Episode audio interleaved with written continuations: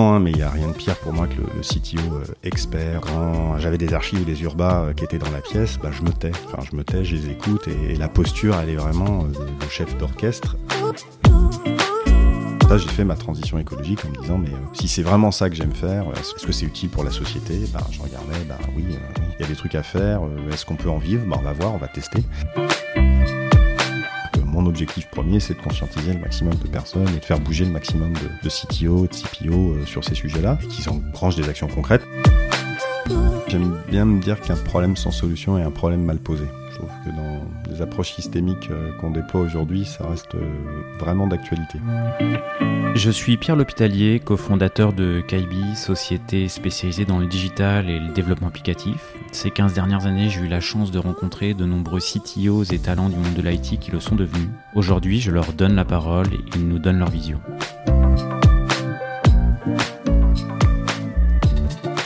Eh bien aujourd'hui, je suis en compagnie de Gaël Duez, euh, qui a une activité euh, aujourd'hui de Digital Sustainability Advocate et anciennement euh, CTO de Sologer et du groupe Aviv. Euh, bah, tout d'abord, euh, merci Gaël euh, d'être venu jusque dans nos locaux. Je crois que tu as traversé quelques océans, mers pour venir jusqu'ici et fait quelques kilomètres. Ouais, juste deux, mais merci, c'est un plaisir d'être avec toi aujourd'hui. Bah écoute, c'est un, un, plaisir, c'est un plaisir partagé. Peut-être avant de revenir sur ton, sur tes nouvelles activités en tant que digital sustainability advocate, moi j'aimerais bien qu'on revienne qu'on revienne sur, euh, sur les quelques expériences précédentes, notamment chez Se Loger, où euh, bah, j'ai eu l'occasion d'interviewer euh, bah, des, bah, des, gens qui sont des copains à toi hein, maintenant, Teddy, Dandou, qu'on salue. Ouais, salut. Et voilà, un peu, un peu revenir sur cette expérience de, de, CTO du groupe Se Loger, qui était. Loïc aussi. Et Loïc. Ouais, bah. À expérience Se Loger, c'est intéressant parce que je débarque chez Se Loger d'abord sur une mission d'accompagnement sur leur, stratégie data, puis je suis resté euh, en tant que CTO pour, euh, CTO, pardon, en tant que CTO pour assurer euh, l'intérim. Et ce qui est très rigolo, c'est que ça, fait, ça faisait déjà à l'époque près de 15 ans que je faisais de l'informatique, de l'IT, on pourrait dire.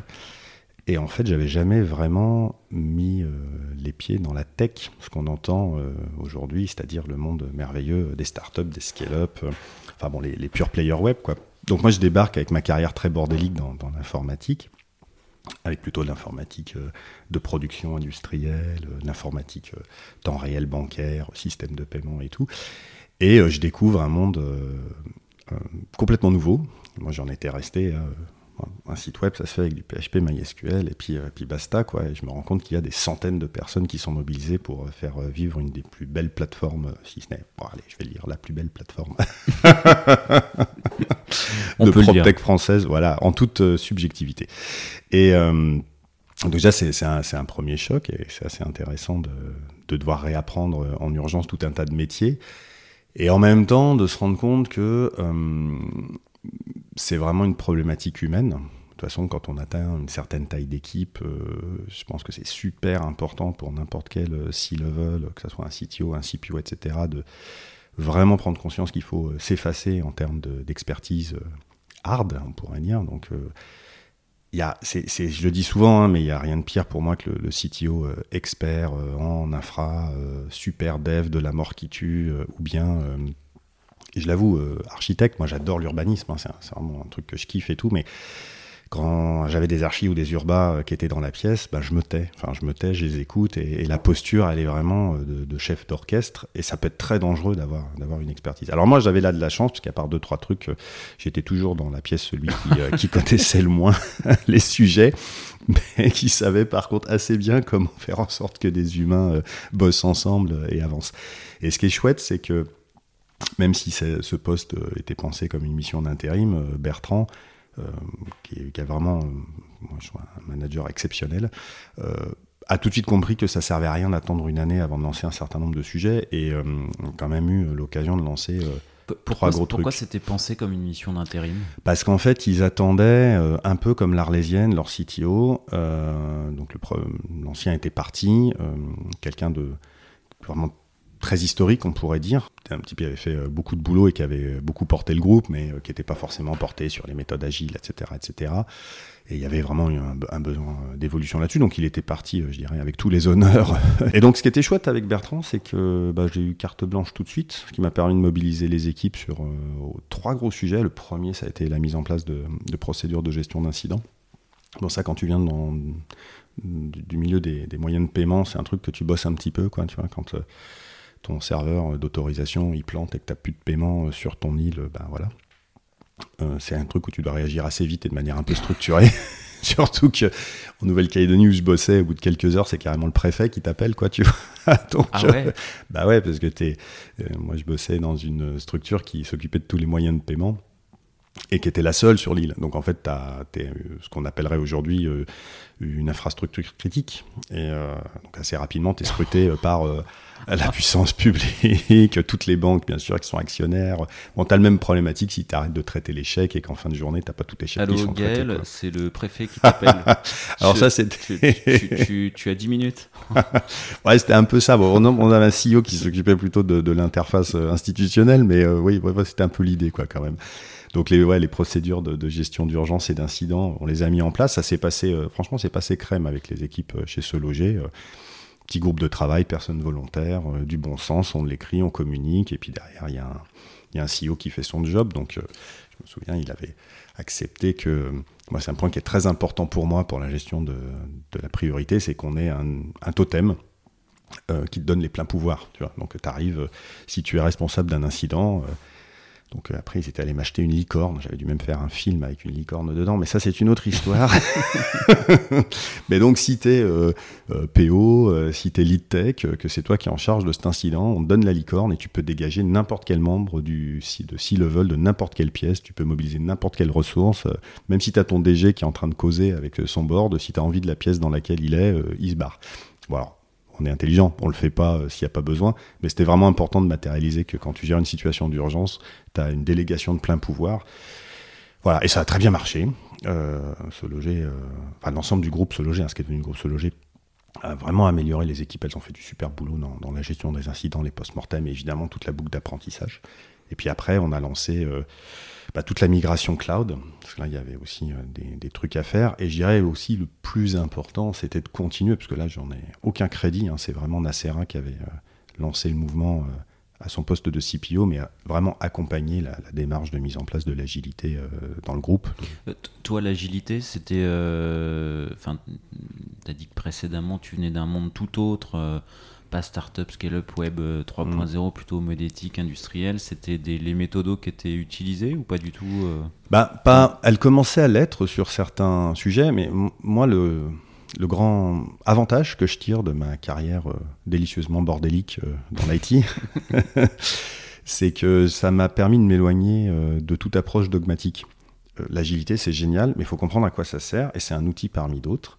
Et il y a des tas de fois où c'est pas utile. Et là, il faut rendre à César ce qui appartient à César. Quand vous écoutez Edgar Morin, il vous explique ce que c'est que la complexité. Et je prends toujours cet exemple-là parce qu'il m'avait marqué. Euh, fabriquer un Rafale, c'est pas complexe, mais c'est très compliqué.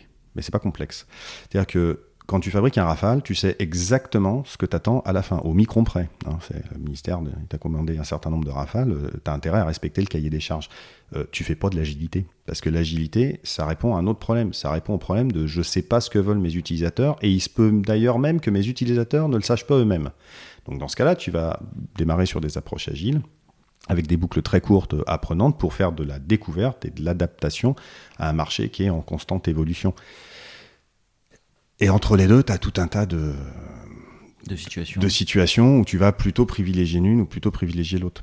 Mais c'est vrai que si euh, tu as une migration de normes bancaires avec un hard stop euh, à telle date, tu vas plutôt privilégier du waterfall euh, que de l'agilité. Par contre, tu peux réintégrer, des, si c'est un très gros projet, tu vas réintégrer une approche agile avec un découpage par lot, etc. Mais tu vas pas faire de l'agilité à toutes les sauces. Alors pourtant, moi j'ai adoré et je continue à penser que c'est un outil extrêmement puissants. C'est des méthodos euh, qui gagnent à être déployés, euh, y compris dans des structures euh, rigides, hein, type grosse administration publique ou privée. Mais il faut juste pas tomber dans le dogme. Voilà, c'est tout. Il y a des moments où bah, ça marche pas de l'agilité, quoi. Et puis il y a des moments où du waterfall ça marche pas. Voilà. Et je pense qu'en fait, à partir du moment où tu dis ça et que tu poses ça, tu as tout le monde qui respire un coup dans la pièce, tu as tout le monde qui se permet, enfin, tu as des gens qui se permettent d'émettre des opinions contraires, qui vont t'aider à voir d'ailleurs, bah, tant mieux, parce que s'il n'est pas à l'aise avec ça, c'est peut-être que le réglage fin qu'il faut faire. Euh. C'est intéressant ce que tu dis, parce que c'est vrai qu'aujourd'hui, agilité, Scrum, Safe, euh, Lean, Kanban, euh, c'est presque le standard, enfin, c'est plus une mode, quoi, c'est presque devenu le si tu fais pas, euh, si t'es pas en méthode agile, c'est pas bien quoi. Ouais, alors le safe, je mettrais vraiment ça de côté parce que c'est, pour moi, c'est pas du tout euh, une approche agile.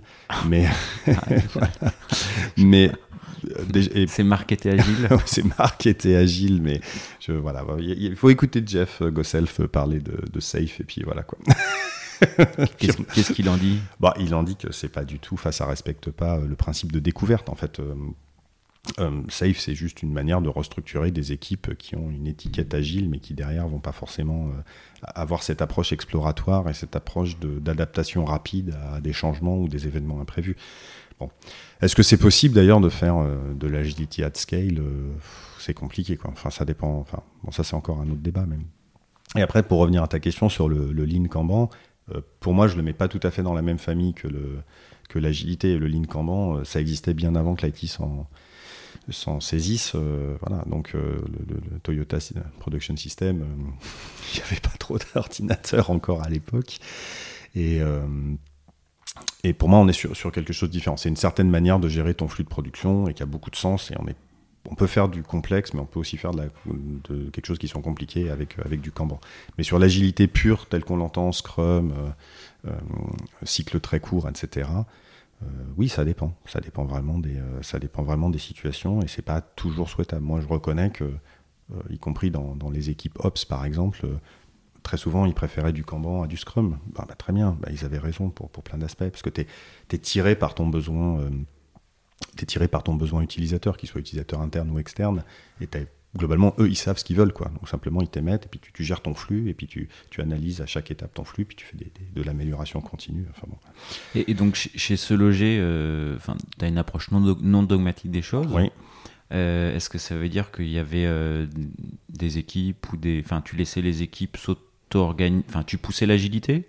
Oui, on poussait la Full équipe ouais, Ou euh, il y a des équipes qui n'étaient pas adaptées, des contextes qui n'étaient pas adaptés justement et on se le disait quoi On se le disait, il y a des équipes euh, qu'on préférait rester sur, enfin qui ont mis en place des, des approches Kanban. Bah, globalement, les équipes qui étaient transverses, avec sur le papier, c'est très facile de faire des feature teams, mais c'est très facile quand tu as trois, trois, trois, équipes. Voilà, quand tu commences à avoir des, des équipes en transversal qui gèrent des, des stacks data, des stacks infra, etc euh, tu rentres dans un monde où tu t'éloignes de la loi de Conway et, euh, et où, ton, ton, ton l'architecture et même l'urbanisation de ton système d'information n'est pas euh, si indépendante malgré tout ce que tu essaies de mettre en place et pas aussi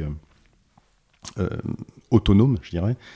Et sur ce type d'équipe, ça peut avoir du sens, en effet, qui bascule pas sur des modes Scrum, mais plutôt sur des modes comment. voilà. Donc je pense que c'était important. Il y a des équipes qui ont fait ce choix-là et elles s'en sont très bien portées. Voilà.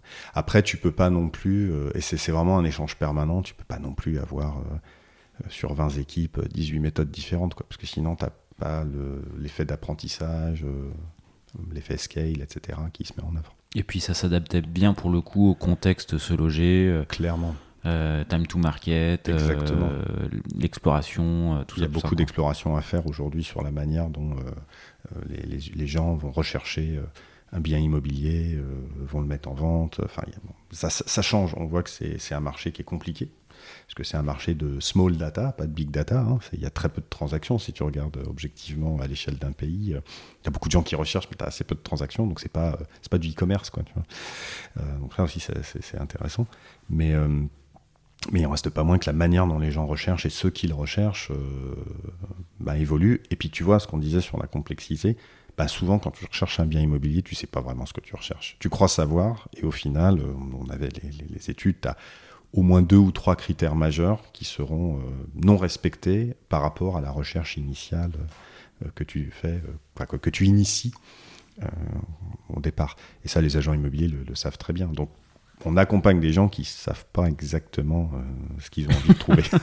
Donc là, on, est vraiment dans un monde complexe. Ok. Tu m'as dit que tu étais arrivé sur une mission euh,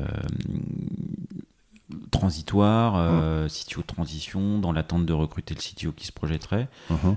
Toi, tu te. Enfin, pourquoi ça aurait pas pu être toi? Euh, vu, vu que, ce- enfin, vu ce qu'on t'a dit, euh, enfin, ce que tu m'as dit, c'est, euh, on m'a donné carte blanche et grosso modo, j'ai pu mettre en place les chantiers euh, que le CTO qui se projette euh, dans la durée aurait mis en place, en fait. Bah, alors je mentirais si, euh, si j'avais pas eu, si je disais pas que j'avais eu quelques appels du pied. Euh, alors, dans euh, un grand accès d'incohérence, à l'époque, je me suis dit, j'adore bosser avec les équipes, c'est génial, mais oh, c'est un peu, c'est un peu fatigant quand même d'avoir autant d'équipes. Et je venais déjà d'une expérience managériale assez intense. Alors, J'ai envie de, de me poser un peu, j'ai envie de continuer un peu d'explorer euh, le conseil, la conduite du changement, euh, des approches euh, managériales bienveillantes, etc. Donc j'étais plutôt dans une logique de dire non, mais j'aime bien l'idée là de faire une année, de bien préparer tout, les chaussons, la moquette, le petit cigare, etc. Enfin, pardon, pas, pas, forcément le cigare, c'est pas bien, il faut pas fumer, c'est mal. J'espère que tu n'auras pas d'emmerde là sur sur le podcast. Je pense pas. L'OMS, ah merde, il y a les hélicoptères de l'OMS qui sont en train de descendre. Là, ça y est, il y a les mecs qui descendent en rappel. Euh, ouais, donc voilà, j'aimais bien cette idée de construire pour, euh, pour ne pas en être le bénéficiaire. Bon. Après, euh, on est tous voilà, des, des bouts d'incohérence sur pattes, donc au final, euh, ce que j'ai accepté après, euh, c'était encore plus gros. ouais. c'était encore plus gros et encore plus compliqué. Mais bon, voilà. Mais c'est aussi parce que je suis un escroc un petit peu. Parce que comme ça, j'ai eu une fête de départ. Va falloir que tu, va falloir que tu développes. hein. Il y en a encore qui m'en parlent à Solvay. On a fait une chouette fête, un chouette pot de départ. Euh, C'était vraiment sympa. Euh, j'ai eu quelques cadeaux euh, assez rigolos aussi. Et puis, euh, en fait, donc j'ai fait le pot de départ. Ouais, des, des goodies, un goodies Batman. Enfin, ouais, c'était assez marrant ou de Joker. Enfin, bon, il y a eu des trucs sympas. Les gens s'étaient fendus de, de, de faire un petit cahier avec des mots euh, assez chiadés, un peu plus que simplement euh, ciao, bye bye, euh, c'était cool. Donc, preuve d'ailleurs qu'on avait vraiment passé un super moment sur cette année. Et c'était assez confidentiel, donc euh, j'ai pas pu trop leur dire. et le- et le- les équipes après découvraient une semaine après qu'en fait je partais, mais je partais pour Berlin et pour rejoindre la maison mère et pour euh, structurer euh, la tech et le produit et la data à l'échelle européenne. Et donc en fait j'allais encore plus être dans leurs pattes. En fait, je Et là ils ont dit je suis pas escroc, rends les cadeaux. voilà. Ok. Et- bah, du coup, on passera sur Aviv euh, un petit peu plus tard. Moi, j'avais encore une petite question. Parce que là, du coup, euh, on, te donne les car- on te donne carte blanche. Tu lances les gros chantiers avec lesquels bah, la direction est, est en phase. Ça influe euh, fatalement euh, le recrutement de la personne suivante, Mhm. qui doit être en phase avec tous les choix que toi, tu prends. Oui, t'as- alors. T'as pas été. euh, T'as eu les coups des franches, mais donc du coup, faut que celui qui arrive, il il soit en phase avec ces coudées-là et qu'il soit pas dans une posture de.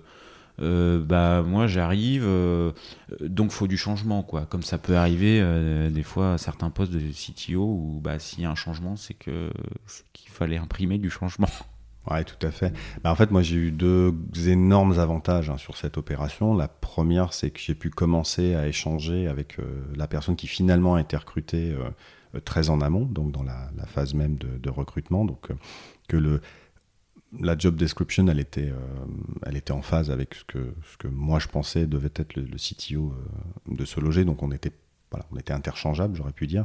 Et ensuite, euh, donc cette personne, j'ai pu commencer à discuter avant même qu'elle arrive chez ce loger, lui présenter ce que j'avais commencé à faire, qu'elle me présente sa vision. Il y avait l'épaisseur d'un papier de cigarette entre nous.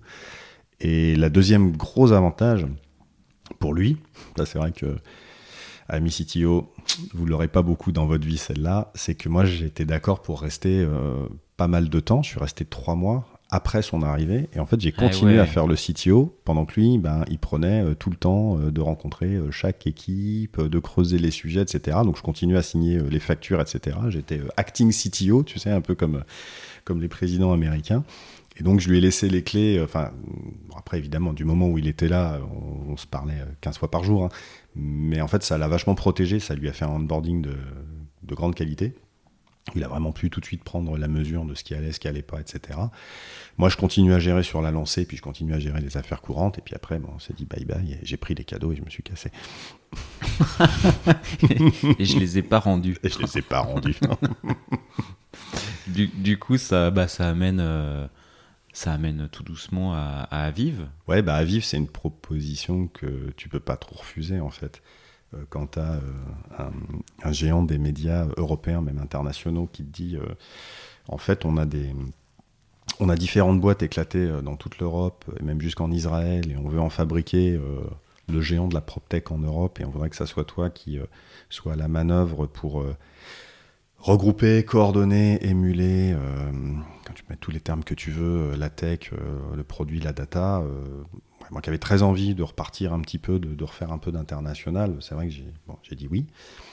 Comme toujours, euh, avec 15 milliards de, questions et de syndrome de l'imposteur et machin et trucs et bidules. Mais bon, ça, je crois qu'il y a beaucoup d'auditeurs qui peuvent euh, se retrouver dedans. En fait, plus je discute avec des collègues et plus il y a un moment ils se disent, tu sais, je me suis vraiment posé la question si j'étais la bonne personne pour le poste.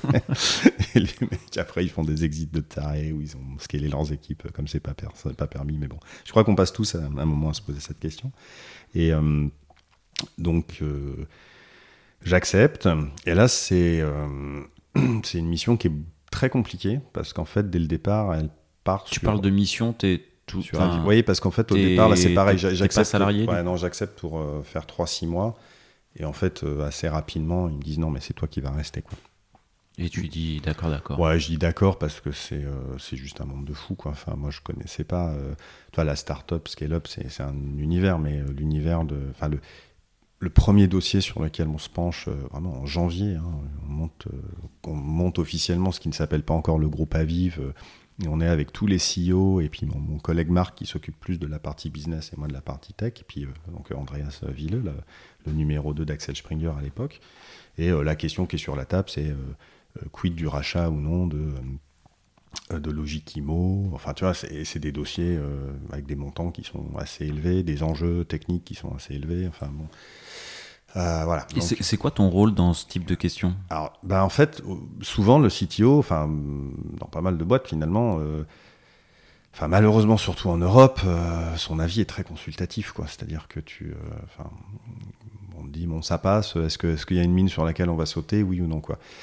Mais je crois que le groupe Axel Springer, lui, il avait pas mal pris la, le virage du numérique et la compréhension de ce que c'était que la tech. Donc en fait, quand il te pose une question, ça a vraiment son importance. Alors ça, je l'ai vu un peu autour de Logikimo, mais beaucoup autour de, du rachat de meilleurs agents.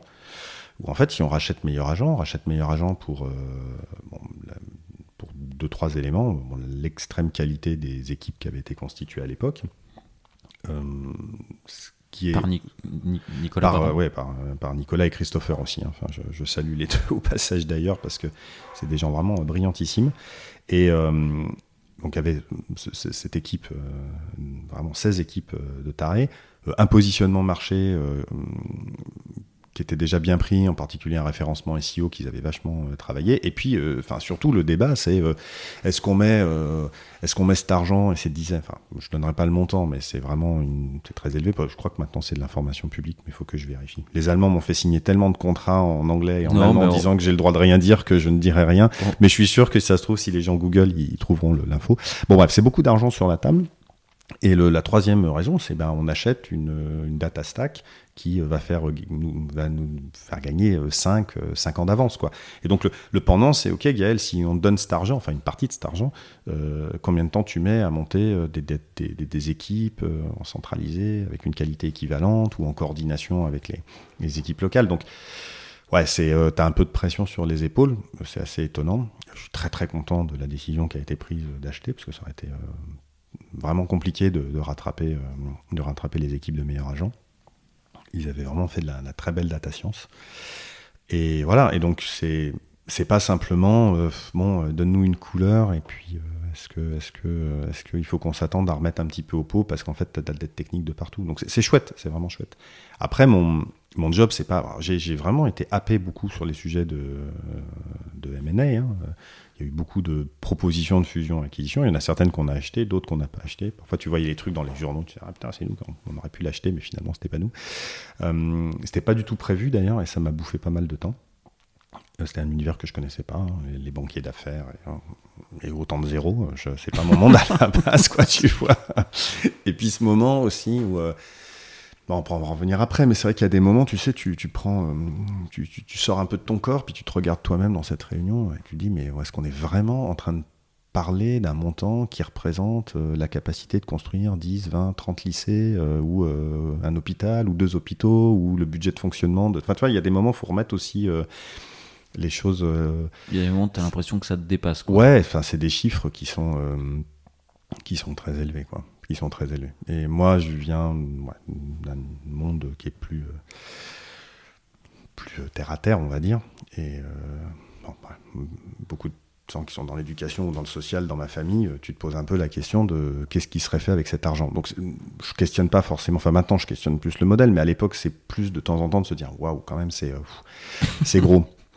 Et des mondes très différents. Enfin, voilà. c'est le ouais, le Andrés Villos, je disais en rigolant qu'il avait le numéro dans le téléphone portable d'Angela Merkel, mais je pense qu'en fait c'était pas une blague quoi. Il avait vraiment le numéro de téléphone portable d'Angela Merkel quoi. C'est le niveau de puissance voilà. Et quand ils ont voulu nous en mettre un peu de plein la vue, euh, quand ils ont réuni au niveau d'Axel Springer les 100 leaders euh, du groupe, euh, il y avait un peu plus de sécurité que d'habitude. En Allemagne, peut-être pas trop. Là, t'as quand même deux trois barbouzes qui rigolaient pas du tout. Et on a compris après parce que le premier invité de, de, ce pince-fesse, ben, c'était Mark Zuckerberg qui venait faire, qui venait sur scène, qui était honnêtement quasiment à la même distance parce que j'étais au premier rang, je m'étais mis, j'étais très curieux de voir ce qui allait se passer. Donc j'avais Mark Zuckerberg devant moi qui était en train de faire euh, la danse du ventre pour convaincre qu'il était très gentil avec les médias, qu'il voulait pas euh, bouffer euh, tous les médias et qu'il fallait qu'il soit un partenaire des médias. Et voilà. Bon, ça c'est parce que c'est le, volet média hein, d'Axel Springer, mais tout ça en toute, euh, en toute honnêteté pour dire que j'étais quand même plongé dans un monde euh, qui n'était pas le mien. J'ai pas grandi là-dedans et c'était très instructif. Voilà. Après, ça te fait réfléchir, mais c'est très instructif. Bah, enfin, à la base, c'est pas mon métier principal. Enfin, ma, mission, c'était, elle était autre, quoi. Mais donc, donc du coup, t'es plus trop dans des dimensions managériales, t'es dans des, dimensions euh, vraiment presque financière en fait. Ouais, il y a beaucoup, un peu trop d'ailleurs à mon goût. Heureusement, heureusement, il y a un autre volet euh, de la mission qui est le volet euh, premier, hein, parce que le, euh, ça m'a bouffé beaucoup de temps, mais c'était pas pour ça qu'on m'avait embauché. Qui est comment est-ce qu'on fait émerger et qu'est-ce qu'on doit faire émerger de stacks communes à l'échelle européenne entre les Allemands, les Français, les Belges, voire les Israéliens et euh, avec beaucoup d'ambiguïté.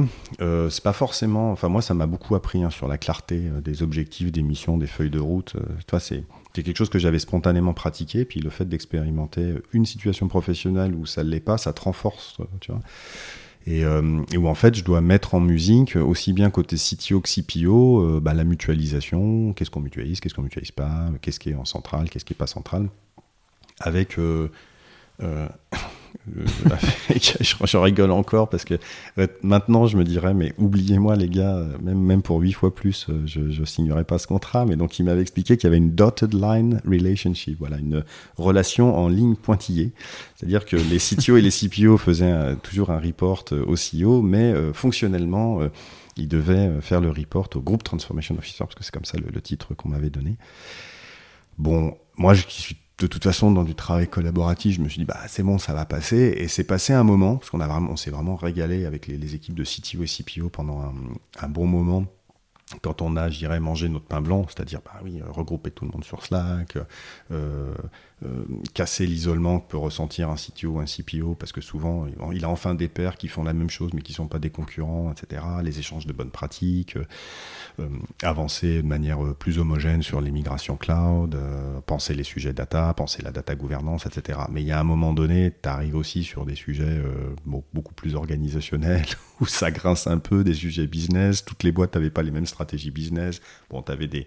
C'est quoi les stratégies organisationnelles qui, qui ont pu grincer ou bah, Tu as toujours une logique de curseur entre ce que tu mutualises et ce que tu mutualises pas. Et si tu mutualises, comment tu fais? Donc, est-ce que, es, est -ce que mutualiser, ça veut dire que tu as des équipes en centrale qui vont te sortir telle brique, telle brique, telle brique? Est-ce que tu mutualises mais que tu le délègues à une équipe locale, mais qui doit du coup euh, partir dans un mindset où euh, ses utilisateurs, c'est plus euh, des Français, des Allemands ou des Belges, mais des Européens, et qui va être ton donneur d'ordre? Enfin, ça devient très vite très compliqué. Et d'ailleurs, bah, ça, ça, a pris plusieurs années en fait pour C'est quoi les euh, du coup dans Aviv euh, pour, pour euh, peut-être lister ou quelques quelques-unes des marques ou des choses et quelques exemples de mutualisation qui, qui pouvait y avoir entre les différentes marques justement? Bah, au niveau rien qu'en France, de toute façon ces questions-là on se les posait déjà au niveau du groupe Se Loger quand tu as une marque qui s'appelle Logikimo, Se Loger, construire, belle demeure, bon tu dis bah, c'est le même site, euh, a priori, c'est le même site web, la même plateforme. C'est le même, le même métier aussi. C'est le même métier. Dans le il y, a eu, euh,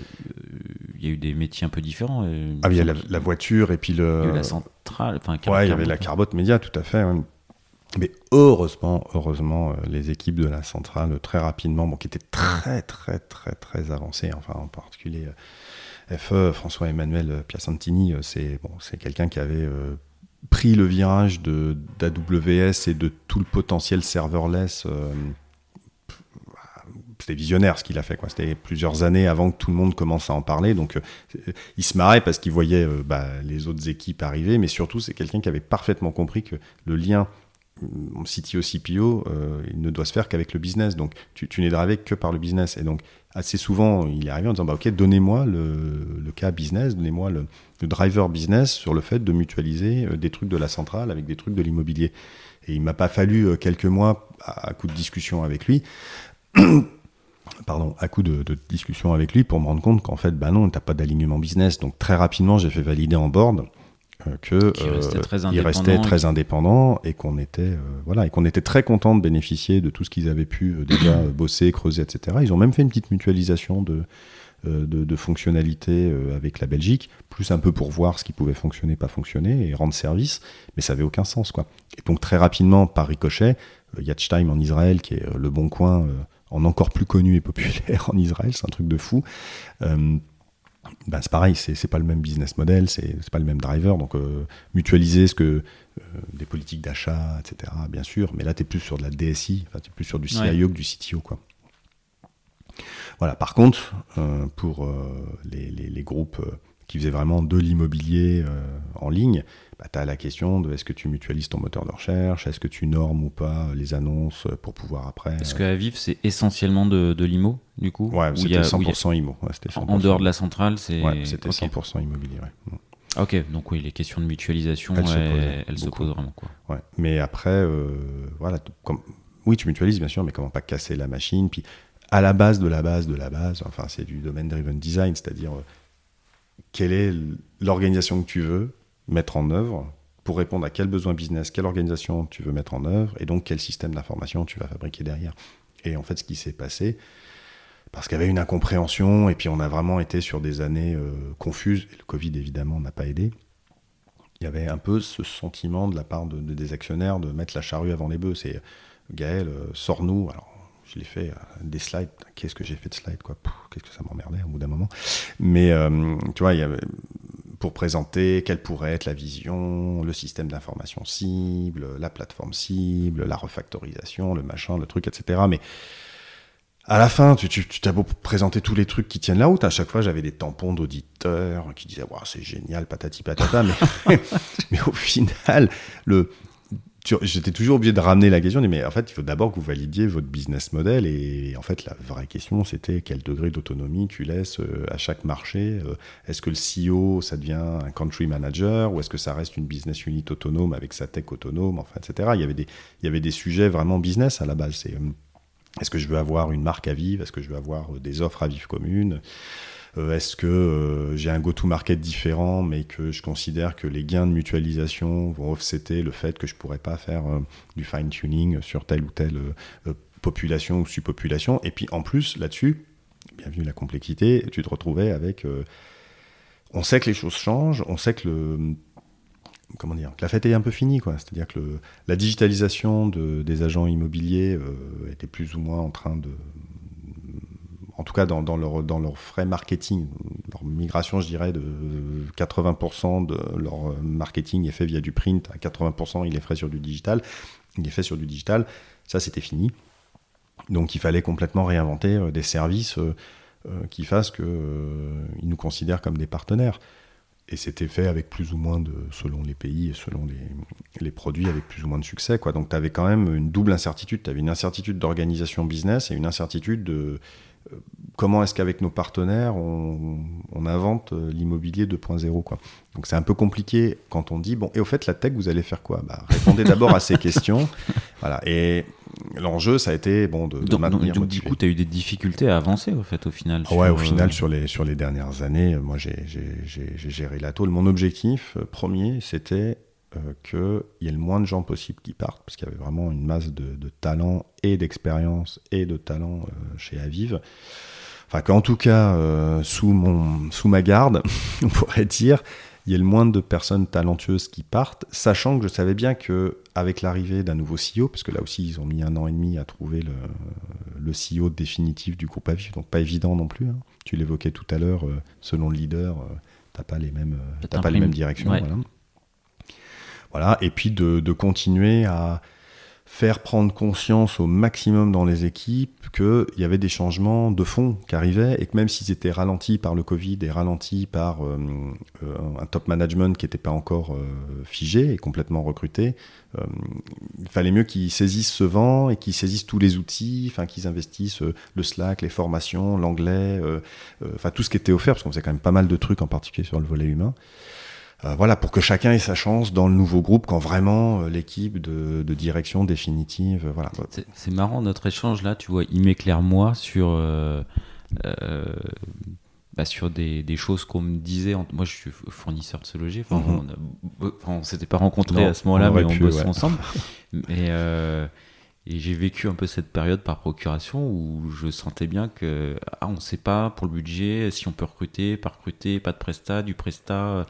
Euh, on ne sait pas si le projet euh, part, part pas. Enfin, ça, et c'est resté assez. Il y a eu une bonne, bonne période de flou, en fait. Ouais, il y a eu une bonne période de flou là qui s'est euh, progressivement clarifiée avec l'arrivée d'Ait à la tête et, de, du CTO groupe, du CPO groupe, du CMO groupe, etc. etc., etc. Et puis, là, on, on, peut toucher du doigt effectivement le, la complexité, euh, la complexité que ça génère. ouais, ouais, c'était, c'était très complexe et euh, je pense que la complexité, elle nécessite euh, de laisser beaucoup d'autonomie aux équipes, mais de laisser aussi quelques règles et quelques directions qui sont très claires, très partagées, très cohérentes.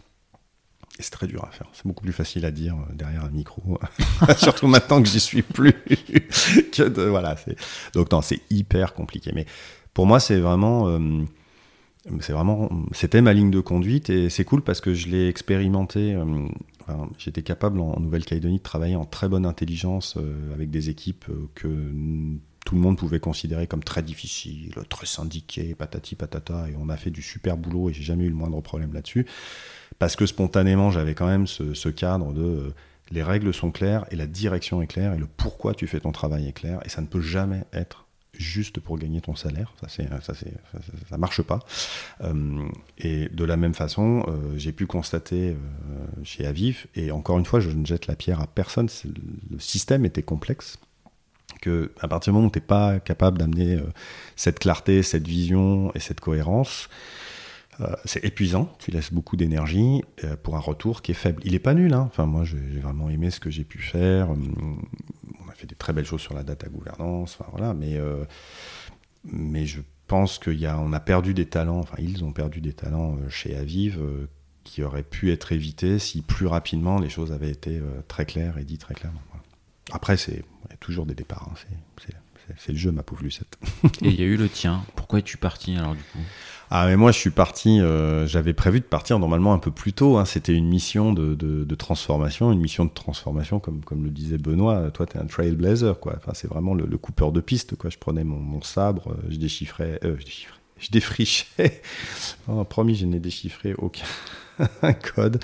Donc je défrichais euh, le chemin. Et encore une fois, c'était un peu la même problématique que celle pour Loïc à se loger. C'est tu tu crées une piste suffisamment exploitable pour que quelqu'un derrière après euh, déroule et fasse quelque chose de, chouette. Donc j'avais déjà prévu de partir, mais le Covid et les, délais de recrutement du, CEO euh, Allonger tout ça. Ouais, ouais, ils m'ont, ils m'ont fait des, des, propositions, des contre-propositions à chaque fois en disant non, tu peux pas, regarde, on te donne ci, on te donne ça et tout. Mais fondamentalement, ce qui m'a fait rester, c'est euh, euh, tu peux pas trop partir en laissant un tas de merde derrière toi, quoi. Excuse-moi de l'expression, mais c'est, c'est pas trop mon approche, quoi. Enfin, après, on m'aurait dit, euh, on serait venu me chercher pour euh, être CTO dans une boîte ou CPO ou je ne sais quoi, dans une boîte qui sauve le monde. Peut-être que je leur ai dit, bon, finalement, je me casse, mais pour rien ou pour reprendre une activité autre. Bon, j'ai accepté assez facilement de, de, rester plus longtemps, mais j'avais quand même prévu de partir puisque j'étais en pleine relocalisation à La Réunion, d'où les milliers de kilomètres pour venir vous voir. Et un changement d'activité complet, quoi. Ouais, ça, c'est venu euh, un petit peu après. Euh, en fait, ce qui s'est passé. Ah, le. En fait, quand je suis parti de chez Aviv, euh, je me suis dit, jusqu'au dernier jour, hein, j'étais j'étais dedans. Et je me suis dit, je vais prendre des vraies vacances. Voilà, les vacances où ton téléphone ne sonne pas, ou voilà. Donc, euh, c'était quoi, mi-juillet à peu près, j'ai mon téléphone a arrêté de sonner.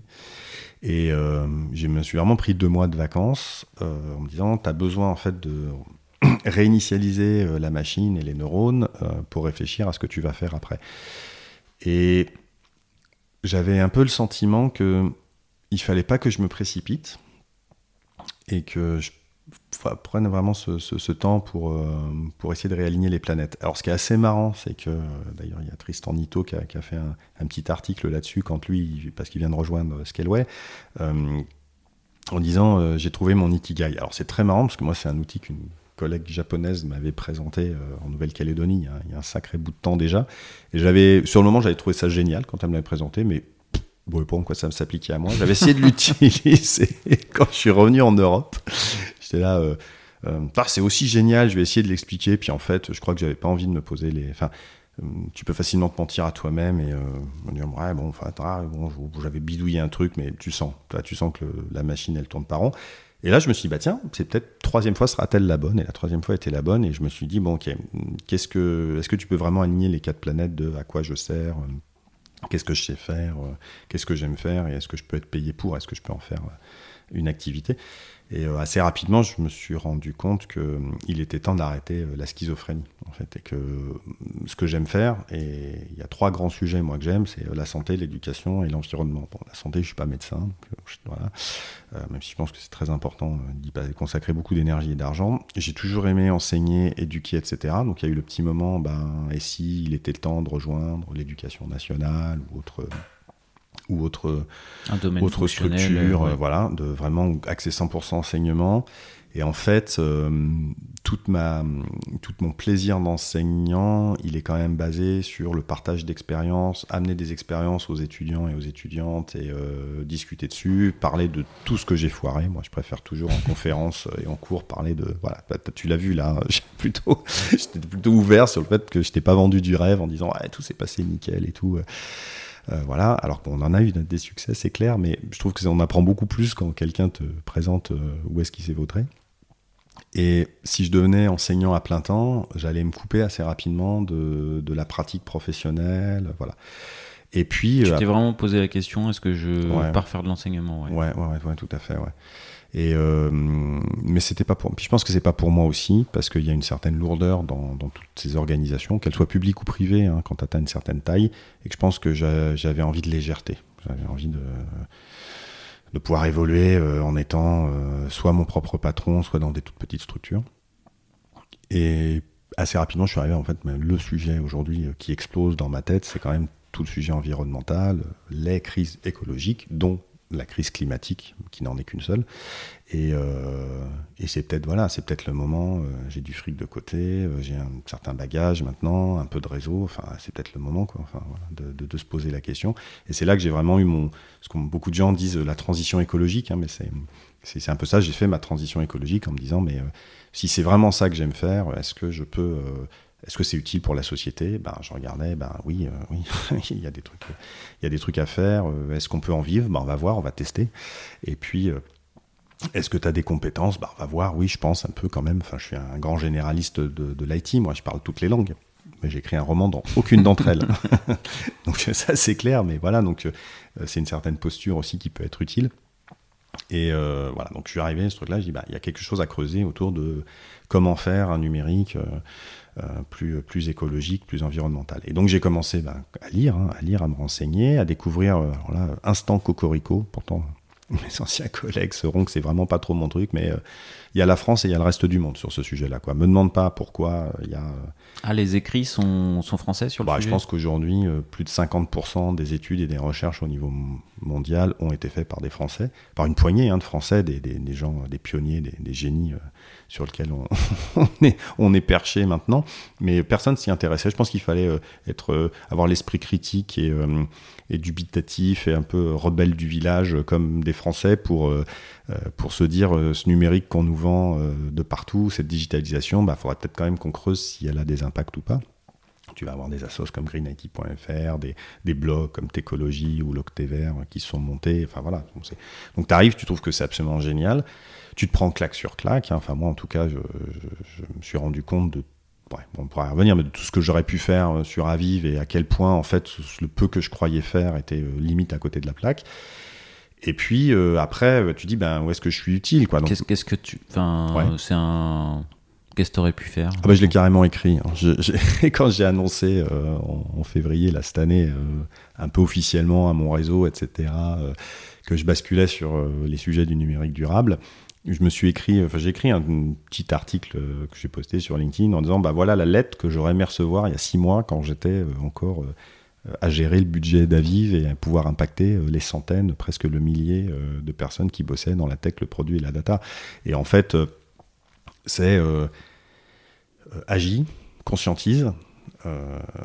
donc, si, si j'avais su, mais tout le monde aurait fait une fresque du numérique chez Aviv, quoi. Sauf que je savais pas que ça existait, tu vois. Enfin, ne serait-ce que pour poser les bases, avoir une analyse systémique et pas simplement se jeter sur ah mon dieu l'électricité, euh, le, numérique c'est mal, il consomme de l'électricité. Enfin c'est la, la, partie immergée de l'iceberg, ça, la consommation électrique du numérique. Et puis euh, commencer à initier euh, bah, de la mesure, commencer à initier des questions sur le design aussi. Enfin on mettait un peu de pression, et encore pas beaucoup, euh, sur euh, AWS pour euh, être sûr qu'ils fassent de l'électricité qui s'approvisionne en électricité bas carbone, etc. Bon, c'était déjà, enfin, c'était les mauvais élèves, et ça les reste d'ailleurs, les mauvais élèves là-dessus, parce qu'ils ont des contraintes aussi autour de la Virginie et autres qui sont pas simples. Puis une approche, je pense, qui est de marché, qui est très market-based, qui est, à mon avis, pas suffisante, mais ça, c'est un autre débat. Mais en fait, euh, bon, l'infra c'est bien, hein. c'est important. Hein. et euh, Ami Ops, vous avez euh, un enjeu fondamental à vous y intéresser, à réduire les consommations énergétiques, à penser bas carbone. Enfin voilà, donc c'est pas du tout pour diminuer tout le, le, travail qui est fait par des gens comme Benjamin Davy ou Benoît Petit par exemple, qui sont exemplaires en tout point. Mais enfin, l'impact environnemental du numérique, elle est vraiment sur le matos, quoi, et particulièrement sur le matos utilisateur. Donc, Là, moi qui, ne suis, euh, moi qui suis incapable de dessiner un bonhomme, euh, il a vraiment fallu que je m'intéresse, tu vois, sérieusement au design. Alors j'ai toujours beaucoup aimé hein, les questions du X, de produits, j'ai toujours aimé mettre plein de gens différents autour d'une table et discuter, mais la question du design euh, durable, du design éthique, en fait, elle est absolument clé parce que l'enjeu, c'est que.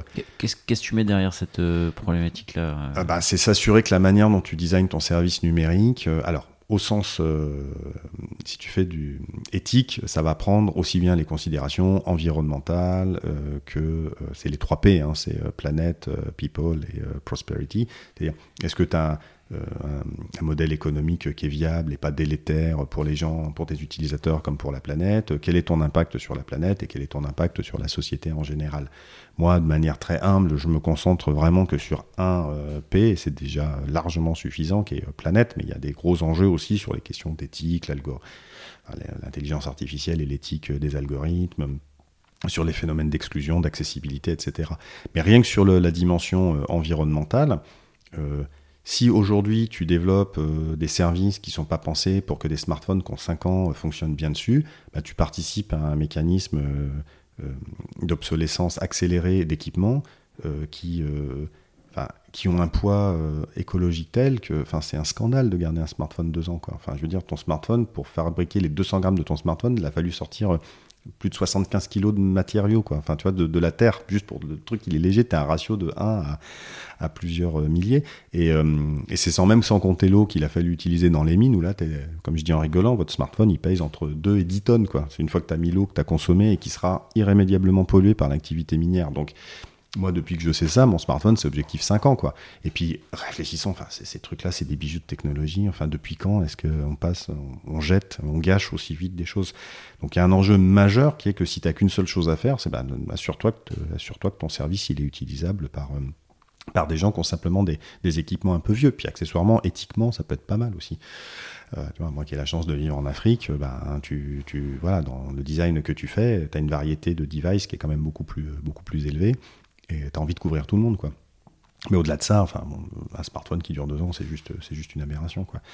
Et ça, c'est le design, c'est, la manière dont tu penses, euh, quel que soit l'infra que tu mettras derrière, quel que soit le code bas carbone que tu fais, il, voilà, il, il faut t'assurer que il faut que t'assurer que ça fonctionne pour, euh, pour des équipements plus anciens, et donc tu vas avoir sur des mécanismes de graceful degradation, etc., etc.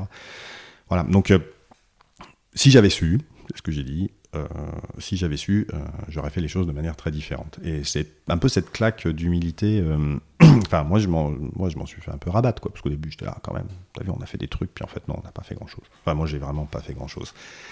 Mais en même temps, moi, j'aime bien cette posture, parce que du coup, ça me permet de discuter avec n'importe quel ex-collègue, CTO, CPO, CEO, CMO. Euh, en leur disant mais je comprends votre position. Enfin, vous savez, euh, je suis pas là pour vous donner une leçon. Il y a un an ou deux, je faisais certainement encore moins bien les choses que vous avez commencé à les faire aujourd'hui. Donc, euh, on se pose, on discute, on prend un café, puis on regarde où est-ce qu'on peut démarrer un instant T. Chacun arrive avec son histoire, son parcours, ses contraintes. Voilà, et c'est j'essaie d'être beaucoup moins intimidant que des gens qui sont dans le secteur depuis 10 ou 20 ans, et heureusement qu'ils y sont, et un grand merci à eux. Euh, mais qui peuvent faire un peu peur en disant voilà, bah, moi, quand, quand, je suis avec eux, je, je, me sens un peu comme une merde quand même. Quoi. est-ce que tu peux être recruté euh, Est-ce que c'est pas. Est-ce que c'est pas un frein, euh, une direction qui va te recruter en tant que CTO si tu affiches une casquette je vais être numérique responsable Parce que bon. Euh, si tu bosses chez Shane, ouais. L'objectif souvent, c'est quand même faire plus de clics, plus de ventes, plus de trafic, plus de. Alors du coup. Euh, Alors, je pense que. Est-ce qu'il n'y a pas des incompatibilités? Bah, tu sais, euh, depuis que je pense en systémique, j'ai jamais plus de réponse euh, binaire, quoi. Donc, euh, je vais te dire, ça dépend, mais je pense que justement, on peut développer un peu. Enfin, aujourd'hui, je disais en rigolant, si tu bosses chez Shane, enfin, oui, il y a des business models aujourd'hui qui sont pas durables, point barre, quoi. Donc, euh, tu peux faire peur, évidemment, si tu arrives avec ces sujets-là, puis de toute façon, tu risques d'être euh, quand même en très, grande, euh, très grand inconfort. Je veux dire, si tu as une certaine sensibilité environnementale dans une boîte qui n'en a rien à faire et qui n'a aucune envie de faire autre chose que du greenwashing, c'est clair que tu es malheureux. Donc, soit tu vas en faisant, en faisant un peu d'intra-militantisme, on va dire, et chercher à faire bouger les choses de l'intérieur. Bon, faut être conscient que ça va, ça va faire bouger hein, les lignes, parce qu'on conscientise des personnes, etc. Mais c'est épuisant, il faut faire ça pendant euh, une année ou deux. Bah, soit tu vas voir ailleurs. Après, pour moi, ça c'est très minoritaire en fait. Je pense que la plupart des T'as un spectre, t'as un extrême du spectre qui est bah, Shane.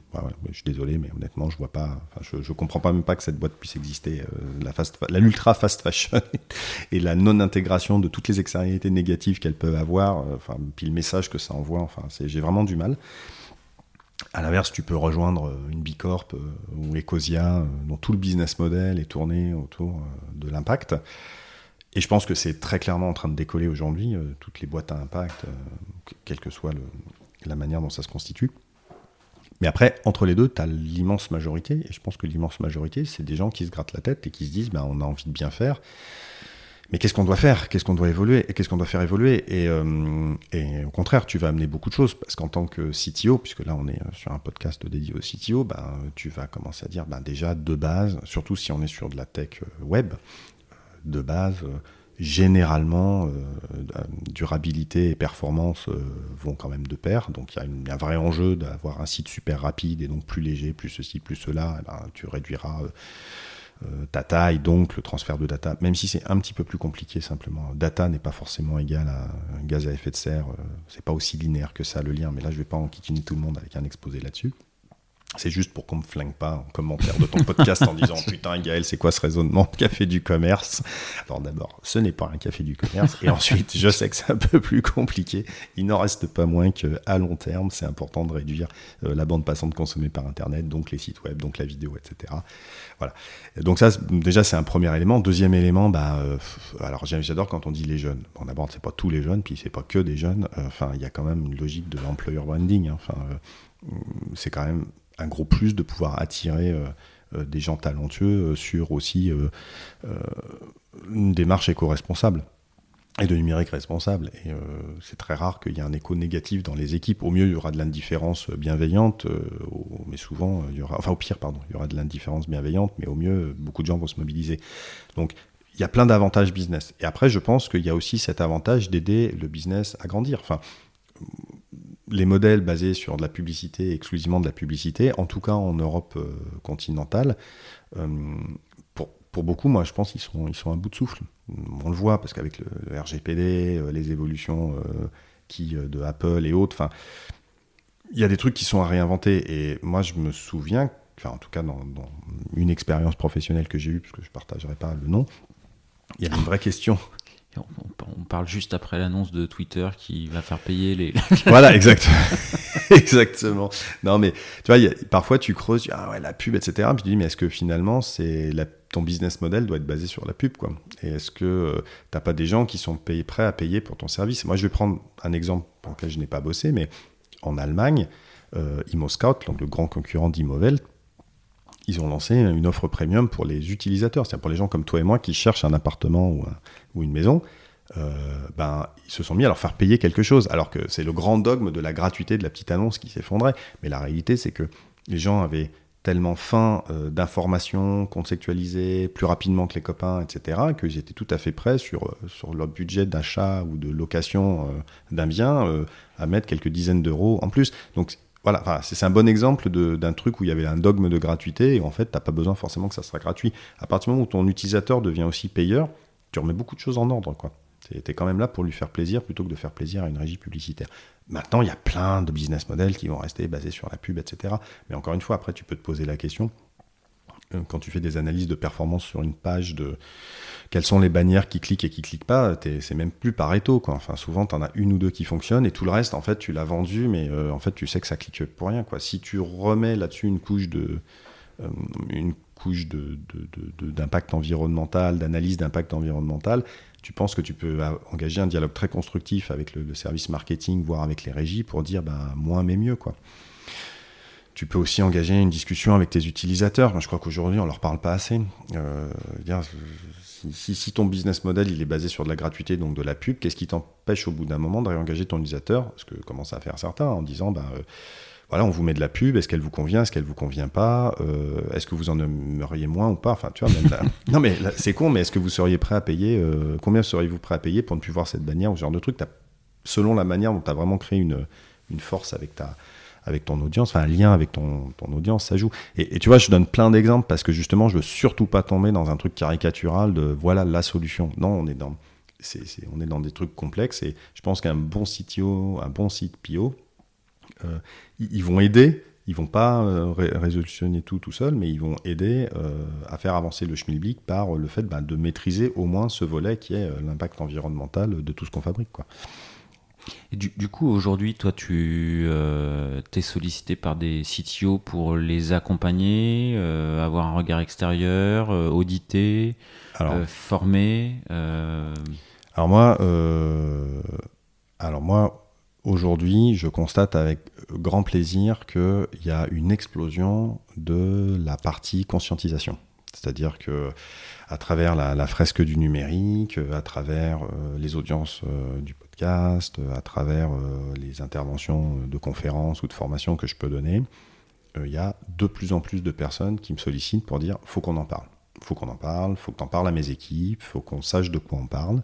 Et euh, je suis content de dire qu'aujourd'hui, la réponse qui est oui, mais moi, je veux le faire de manière intelligente et en respectant les utilisateurs et je ne réduirai pas juste à l'empreinte carbone et juste à la consommation électrique, qui n'est pas d'ailleurs un indicateur environnemental, la consommation électrique en tant que telle, euh, ben, a aussi beaucoup d'écho. C'est-à-dire que je crois qu'il y a, une, il y a aussi une évolution qui est beaucoup plus importante aujourd'hui, qui est que les gens se mettent à sortir de la pensée en silo, de la pensée d'ingénierie euh, standard. Mais ça a l'air compliqué, ça a l'air complexe, oui, pas compliqué, complexe. Euh, est-ce que tu peux nous accompagner? Ben oui, justement, on va en parler et on va se faire des analyses du cycle de vie, etc. Pour que vous compreniez que c'est complexe, mais qu'il y a des outils pour manipuler ce monde de, complexité. ça s'appelle la pensée systémique. Par contre, aujourd'hui, euh, je dirais que la partie opérationnelle de je veux avancer, elle est encore un peu balbutiante. Euh, tu peux considérer qu'il y a euh, trois grandes familles ou personnages. Il y a la start-up qui se lance, et en fait, clairement, enfin, ils ont zéro bande passante à consacrer au sujet, donc ce qu'ils veulent, c'est euh, les cinq tips pour euh, pas trop mal partir. Quoi. Hmm, donc, euh, est-ce que je prends tel fournisseur cloud plutôt que tel autre? Est-ce qu'il y a un truc que mon dev ou ma dev doit, doit lire? Voilà, enfin, bon, mais tu, tu démarres, tu es en, en pleine accélération, tu peux pas vraiment te faire un audit carbone ou, une analyse de cycle de vie. Après, tu as les très grands groupes et plutôt dans une approche CIO, c'est-à-dire plutôt de DSI que CTO, euh, c'est-à-dire où c'est ton cœur de produit euh, que de vendre du numérique, qui commence à se bouger. en France, tu as, des, belles hein, des belles enseignes, tu peux citer euh, Leroy Merlin, Pôle emploi, tu as la Poste aussi, qui, sont, qui ont commencé à se mobiliser sur ces sujets, donc à former à développer des plans numériques responsables, etc. Ils vont bosser avec, par exemple, à La Rochelle, tu as l'Institut du numérique responsable, tu as plusieurs acteurs en France qui se, sont positionnés dessus. Et puis entre les deux, tu as l'immense masse de ceux euh, qui aimeraient, mais qui savent pas trop par quelle boule prendre, etc. Et aujourd'hui, la première étape, c'est de conscientiser, de conscientiser tout le monde pour éviter des effets euh, négatifs. Je prends toujours cet exemple parce que m'a été remonté de manière très concrète. Il y avait plutôt une scale-up qui avait euh, commencé à vouloir pousser l'usage de de matériel reconditionné. Donc, euh, et donc, euh, qu'on commençait à déployer. Ben, quand les nouveaux arrivaient, c'était un, un, Mac euh, reconditionné. Voilà, ok, super. Et, au bout d'une semaine, la RH euh, a débarqué pour voir le site mais qu'est-ce que tu me fais? Ça va pas, c'est quoi ce merdier et tout? Toute leur stratégie de branding, tu vois, autour de coucou, j'ai le mug avec le nom de la personne, le hoodies, bon, j'exagère un peu, mais tu vois, enfin, le petit, euh, le petit truc d'accueil où t'attends qu'une seule chose, c'est que ton nouvel employé prenne une belle photo, mette sur LinkedIn et dise regardez, ou, euh, ou TikTok ou ce que tu veux, regardez comme c'est cool, je viens de rejoindre cette boîte, il m'attendait, c'est génial, mon laptop est là et tout, et le laptop, c'est un vieux machin. Enfin, c'est un vieux machin. Et tu vois, et, ben là, c'est la cata, parce qu'en fait, euh, parce qu'en fait, t'as pas monté tout le monde au niveau sur numérique responsable, cette DRH, il fallait lui expliquer les choses. Et la réponse, elle est toute simple. Et d'ailleurs, euh, amis DRH, faites-le. Euh, vous mettez, vous faites un très joli sticker aux couleurs de votre boîte et vous mettez proudly bought second hand et avec une petite fleur ou ce que vous voulez. Et vous intégrez dans le onboarding la dimension éco-responsable en disant, bah nous, ouais, on a pris un commitment qui est très fort. Aujourd'hui, on n'achète plus que du matériel reconditionné parce que à une ou deux exceptions près, parce que là, il faut toujours que ces, ces, équipes-là ou que cette personne-là, elles aient le Next Plus Ultra, parce qu'elles sont sur de la vidéo, du design hyper compliqué, etc. Mais sinon, c'est le meilleur geste qu'on puisse faire immédiatement, même quand on est une petite start-up ou une scale-up, pour la planète, c'est euh, faire, faire, exploser le marché de l'occasion et réduire au maximum euh, l'empreinte environnementale sur les ressources abiotiques euh, quand à chaque fois que tu fabriques quelque chose tu dois extraire des tonnes et des tonnes de roches et polluer plein de flottes quoi mais voilà et en fait quelque part, aujourd'hui, je pense que les gens ont raison de vouloir euh, conscientiser, conscientiser tout le monde, parce qu'effectivement, bah, si cette DRH, elle avait été euh, euh, mis au parfum, si elle avait simplement fait une fresque du numérique en même temps que ses collègues de l'IT, bah, elle aurait tout de suite compris le truc et elle aurait été moteur, quoi. Tu peux nous l'esquisser, la fresque du numérique ou Ouais, la fresque, ah, j'adore la fresque du numérique. La fresque du numérique, c'est génial. Bon, après, je suis bon, c'est un atelier de plusieurs. Enfin bon. Trois heures, ouais, trois heures. Voilà. L'esquisser, c'est peut-être euh, lui faire offense. non, mais bah, en fait, c'est la philosophie générale. Donc, la fresque du numérique, c'est la, la, première fille de. C'est la première fille de la fresque du climat. Donc, la fresque du climat, c'est maintenant c'est un monstre de la conscientisation euh, sur, sur le climat. Hein. Il y a plus d'un demi-million de personnes qui l'ont suivi. Euh, et ça continue à décoller euh, sur l'ensemble de la planète. Mais euh, c'est le même mode de fonctionnement, c'est-à-dire que hum, c'est des, jeux sérieux, un des serious games euh, d'intelligence collective, vraiment basé sur l'intelligence collective. Et l'idée, c'est plutôt que d'avoir un cours ou une conférence qui explique aussi bien, soit-il, l'ensemble des empreintes environnementales du numérique, eh bien, on va laisser les gens l'appréhender par eux-mêmes et par un travail de groupe. Donc tu mets 8 personnes maximum autour d'une table, tu as 5, rounds où tu, distribues 7 cartes, et sur ces cartes, tu as des informations qui sont issues de, de sources fiables. Il n'y en a malheureusement pas beaucoup, mais tu vas voir l'ONU, greenIT.fr, tu as le CNRS via EcoInfo qui a fait énormément de boulot aussi là-dessus. Donc encore une fois, tu vois, on retrouve des, sources très françaises. Tu as bien sûr euh, le GIEC. Et tu mets des infos et tu dis aux gens, bah, à vous de faire les connexions. Quoi. Et ils se tournent vers toi en tant que facilitateur, parce qu'on justement on n'utilise pas le terme formateur, hein, c'est bien facilitateur. Euh, et, euh, et, tu leur dis, ben, c'est marqué sur les cartes, débrouillez-vous. et après, ils se mettent à se causer. Et en fait, c'est super, parce que en plus, quand tu fais ça dans des équipes, ben, ça te crée, un, ça te crée un, bon exercice de team building aussi, ça discute, ça machin, ça truc, puis au final, au bout d'une heure, une heure et demie, tu as une vision un peu plus systémique, ben, voilà, de, oui, il y a la fin de vie, il y a la fabrication, il y a la phase d'usage, il y a des impacts différents, au final, ça nous revient dans la tête comme un boomerang, et waouh et ce qui est chouette, c'est qu'après, tu as une phase de créativité. C'est vraiment, euh, c'est pensé pédagogiquement, c'est-à-dire qu'une fois que tu as fait ta fresque, c'est pas du tout la fin de l'atelier. Euh, tu vas euh, dessiner, tu vas créer un titre, tu vas faire, tu vas la rendre très belle pour que tu prennes une photo et que tu la partages sur les réseaux sociaux ou simplement à la machine à café avec tes collègues. C'est ta fresque, t'en es fier. Et après, tu rentres dans une phase où tu discutes, tu débriefes. Et ce qui est très chouette avec la fresque du numérique, c'est qu'après, tu bascules sur un autre petit atelier qui est plus orienté action. Donc, action assez haut niveau. Tu as 20 cartes action. Et là aussi, discussion, débat. Je pense que c'est un impact, ça a moins d'impact. Dans ma vie, je pourrais assez facilement le faire. C'est pas possible dans ma boîte, etc. Et ce qui est chouette, c'est qu'encore une fois, tu es dans du euh, zéro jugement. Il n'y a pas de bonne réponse. Il n'y a aucune de ces actions qui sont des mauvaises actions, il n'y a pas d'action piège. Et euh, effectivement, si dans ton groupe, tu as quelqu'un qui bosse euh, chez Renault et que tu as quelqu'un qui bosse euh, dans la dernière startup, et eh ben, changer la politique d'achat, ben, tu vois, c'est pas la même facilité. quoi. On a, tu convaincs le CEO, c'est vinyle demain. L'autre, c'est un appel d'offres qui dure pendant trois ans, quoi. Et, et c'est par ces échanges-là qu'au final, tu ressors en disant bon, bah, il y a quand même des trucs à faire, quoi. Et, c'est souhaitable. Donc ça, c'est la fresque du numérique. Et donc ça, toi, tu, ça fait partie de tes activités aujourd'hui, euh, proposer de faire des ateliers bah, fresques. Euh.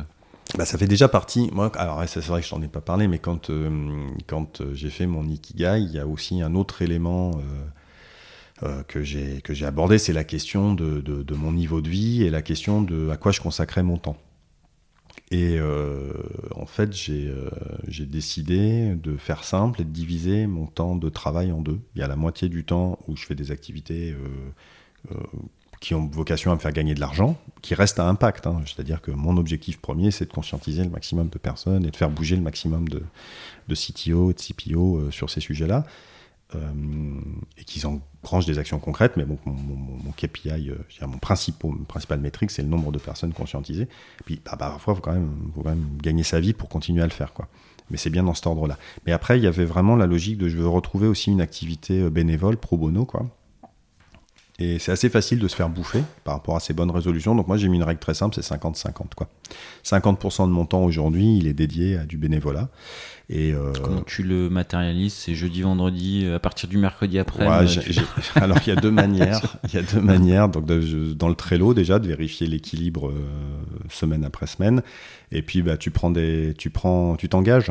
Moi, à partir du moment où je m'engage, j'ai beaucoup de mal à faire faux bond derrière. Donc j'ai je me suis engagé auprès de la fresque du numérique. Euh, bah, D'abord, euh, je suis passé formateur, et puis après, euh, on m'a proposé de rejoindre le conseil d'administration. Donc, je m'occupe du déploiement international au niveau du conseil d'administration avec Sandra. Et donc, ça, évidemment, ça te prend du temps, et tu vas pas dire aux collègues, bah non, je vous plante, ou je fais pas ci, ou je fais pas ça. Puis après, il y a deux. Ça, c'est bénévole, du coup? Ah oui, oui. Il n'y a pas de jeton de prêt. ouais, il n'y a pas, il n'y en aura pas. Oui, c'est une activité 100% bénévole. Ouais. qui prend vite beaucoup de temps. Quoi. Ouais, qui prend vite beaucoup de temps. Je suis devenu référent local à La Réunion aussi, donc bah, tu es beaucoup en interaction avec les associations euh, locales. Il y a plein de gens qui sont très contents que la fresque du numérique débarque à La Réunion, et c'est tant mieux, mais ça prend du temps. Donc ça te, ça te, voilà, puis deux, trois autres engagements euh, que, que j'ai pu prendre. Et euh, par exemple, Climate Action Tech, qui est une grosse communauté, une Slack de, tech, justement, de gens de la tech qui ont envie de faire bouger les choses sur, sur l'environnement. Donc euh, j'essaie d'être un peu actif aussi là. Donc ça t'occupe en fait, hein, de toute façon. Et à partir du moment où tu prends des engagements, il bah, faut les tenir. Donc ça, c'est le volet, je dirais, bénévole. Mais après, il est vrai que sur la fresque du numérique, tu peux aussi intervenir euh, dans les entreprises, les organisations publiques, etc. Et là, à ce titre-là, tu es rémunéré pour faire des fresques. Euh, ou même former des gens dans des plus grosses structures. Tu vas former des gens pour que demain, eux-mêmes euh, facilitent, si tu veux vraiment que le onboarding soit systématique ou déployé à l'échelle, tu vois, EDF ou ou la Poste, par exemple, sur la fresque du climat, ils, ont une stratégie de formation en interne de relais. Quoi. Tu as parlé de temps et de, as parlé de temps et de salaire, en fait. Euh, enfin, J'imagine que le choix que tu as fait, là, euh, il a un impact. Euh, enfin, c'est un choix fort, parce que j'imagine qu'en termes de niveau de salaire, bon, ça n'a plus rien à voir, quoi. Ouais, bah oui. Enfin, je sais pas si tu peux en parler. Enfin, si tu Enfin... Ouais, enfin bon, bah, oui, oui. Après, c'est la question de où est-ce que tu es arrivé dans ta vie. Moi, j'ai quand même eu beaucoup de chance. Enfin, déjà, je, suis né dans un pays qui n'était pas en guerre. J'ai fait accès aux études et après, dans ma vie professionnelle, euh, comme je te disais, c'est une carrière euh, très bordélique que j'ai fait euh, dans l'IT, mais elle m'a été plutôt, m'a plutôt souri, quoi. Donc, je j'ai pas un train de vie démentiel. Donc, la question, elle se posait aussi de, bah, de combien tu as besoin pour vivre. Et pour répondre à ta question de manière très honnête, j'ai divisé mes revenus par 5. Voilà. Ok, et ça c'était. Euh, bon, c'est une démarche quoi. Enfin, pour le coup, c'est. Oui, c'est une démarche, mais après, euh, la question, tu peux la poser à l'inverse c'est est-ce que j'avais besoin de revenus euh, cinq fois supérieurs à ce dont j'ai besoin aujourd'hui quoi? Et j'en étais arrivé à un point de ma vie où non. voilà, donc j'ai pas besoin. Ok, et puis en général, quand on dépense x5 en argent, on, pollue x5 en. Bon. En plus, oui. Ceci va avec cela. T'es pas obligé, t'es pas obligé, mais oui, c'est même, même plus que linéaire, c'est même euh, plus que linéaire. Et euh, peut-être une petite question parce que comment tu vas, comment est-ce que comment tu concilies euh, aussi le bah, tu fais, as fait des kilomètres là Ah oui, tu m'étonnes. Oh, je crois que je vois venir la question, elle est très très pertinente. comment tu concilies le fait que cet engagement, euh, conscientisation euh, numérique responsable, euh, avoir de l'impact mmh. sur, sur ce sujet-là, et le fait de, bah, j'imagine, faire quelques allers-retours par an en avion, qui est quand même un moyen de transport plutôt incriminé. Ah oui, oui, et puis, puis à juste titre, à juste titre. Euh, oui, ben en fait là, euh, tu vois, tu, tu pointes du doigt euh, le truc que n'importe quelle personne un tant soit peu engagée dans la transition écologique à la Réunion abordera au bout d'une bière ou deux, quoi, ou de tout autre breuvage. Hein, Mais tu sais, en mode un peu relâche, tiens, quand même, c'est un problème, quoi. Il n'y a personne qui te, qui te dira le contraire. Donc oui, moi aujourd'hui, j'ai un problème. j'ai un problème qui est que mon empreinte carbone ne sera passera jamais sous les 2 tonnes avec le style de vie que j'ai aujourd'hui, et malgré le fait que j'utilise plus que du vélo pour aller au travail, que je mange quasiment plus de viande rouge, et tu vois qu'il y a plein de petites cases, euh, tac, tac, tac, tac, qui sont cochées, évidemment que j'achète quasiment tout euh, d'occasion maintenant, mais enfin de toute façon, tant que tu fais, en plus moi c'est même pas un, mais c'est plusieurs allers-retours par an entre euh, la Réunion et la métropole, enfin l'Europe, oui, tu exploses ton, ton bilan carbone. Donc après, là-dessus, euh, d'abord, il faut l'acter, il faut le reconnaître. Il euh, faut dire aussi que à partir du moment où tu dois te déplacer au-dessus des océans, ben, on n'a pas trouvé mieux que l'avion. Donc je dirais déjà, euh, si on peut éviter les déplacements avec des vraies alternatives en train, même si elles sont plus longues, ça serait bien. Mais après, moi j'ai découvert le, job de Emma Patty, qui est une, journaliste et une activiste climat aux États-Unis, qui a mis le doigt exactement sur, sur ce que tu évoquais qui est la question de l'impact, et qui a dit, vous savez, le bilan carbone, ça a quand même été créé par BP euh, pour euh, individualiser la responsabilité plutôt que euh, poser collectivement le choix de nos énergies. C'est-à-dire, bah, nous, on continue à vous mettre de la merde, qui est du, du, gaz fossile, enfin des, énergies fossiles, et c'est notre job. Après, vous, hein, vous avez qu'à en faire ce que vous voulez, soit vous l'utilisez, soit vous l'utilisez pas, et sachez que si vous l'utilisez, ça fera un bilan carbone, mais nous, on s'en lave les mains. Donc c'est historiquement le bilan carbone, enfin l'idée du bilan carbone, après, il a été structuré et tout par des gens comme Jean Covici et tout, et c'est un outil extrêmement puissant, il faut le garder, et tout le monde devrait faire son bilan carbone, et ça devient de plus en plus obligatoire pour les boîtes, donc c'est c'est très bien. Hein.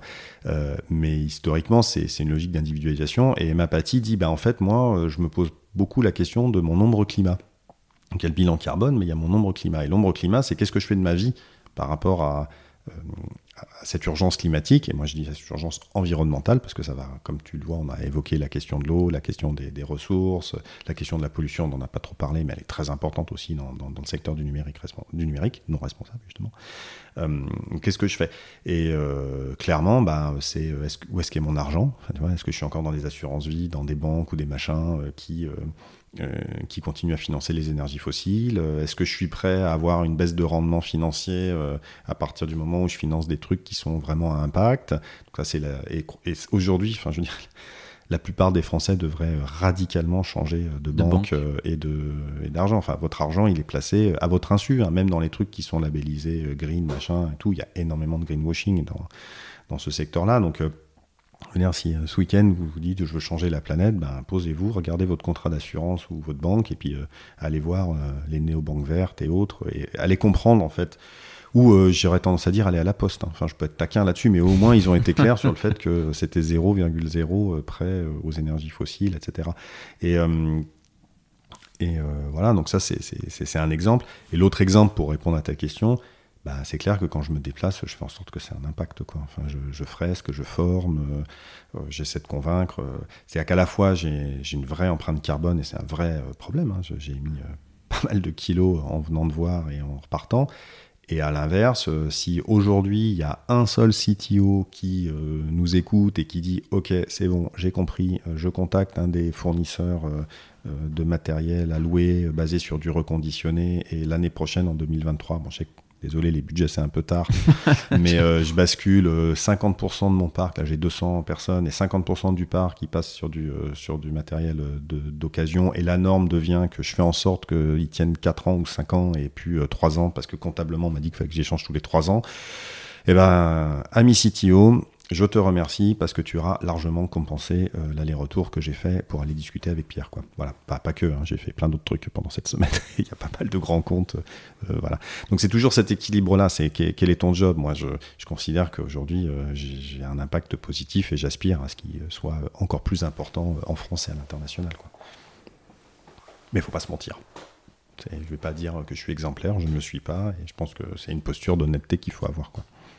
Ok, ok, ok. Et eh ben écoute, tu vois, je posais la question et réponse, euh, réponse avec les coups des franches euh, une, nouvelle fois. Euh, ce qui va peut-être m'amener bah, aux dernières questions du, du podcast. Avant de passer aux dernières questions du podcast, je, fais juste un petit coucou à deux trois personnes que tu as citées ou comptes sur, les, comptes sur lesquelles tu, qu'on a évoqué.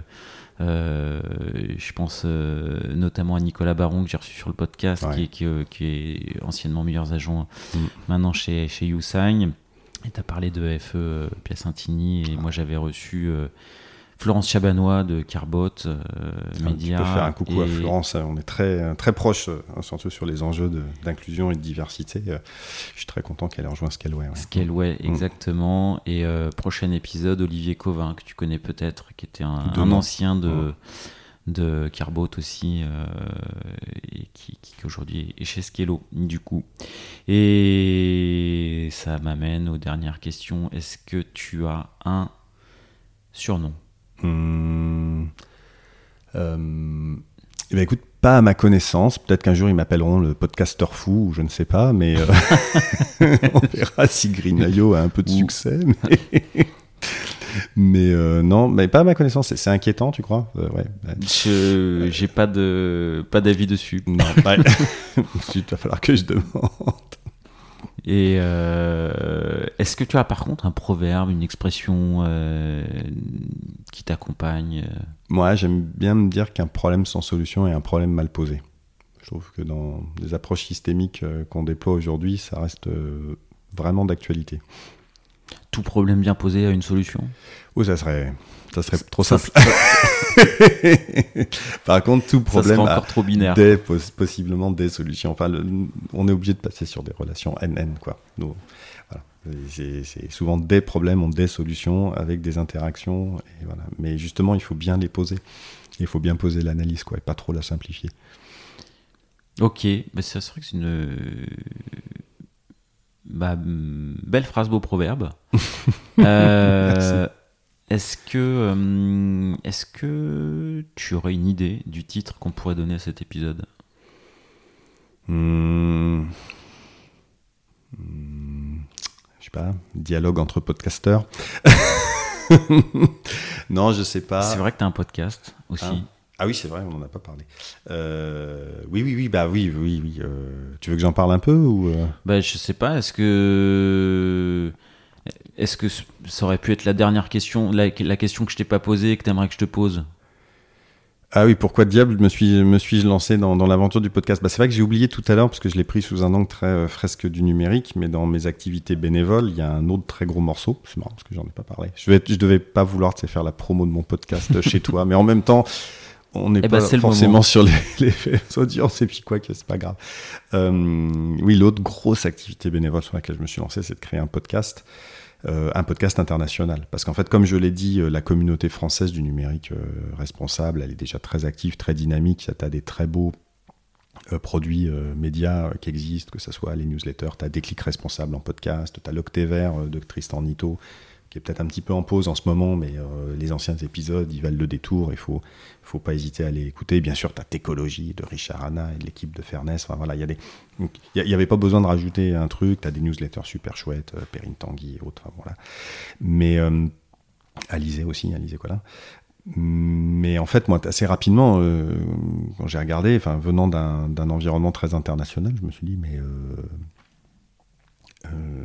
qu'est-ce qui se passe ailleurs quoi Et la réalité, c'est pas grand-chose. Ça commence à émerger un peu en Angleterre, euh, aux Pays-Bas et, en Allemagne. Et puis après, c'est le désert dans, tout un tas de pays. C'est pas du tout des, questions qu'on se pose. Et donc, euh, ben, je me suis dit, ben là, j'ai peut-être un voilà, je, je, je correctement en anglais, je, j'ai un peu de réseau international, donc je vais plutôt positionner un podcast à l'international, et donc j'ai créé Green.io, voilà, en me disant, bon, bah, on va faire quelques tests, là aussi, agile, très agile, là c'est parfaitement adapté. Euh, proof of concept, est-ce qu'il y a des gens qui veulent venir me parler quoi? Est-ce qu'ils estiment que la démarche elle est assez sincère et qu'elle est assez euh, intéressante? Donc bon, bah, ça tu le check au bout de trois mois. Hein.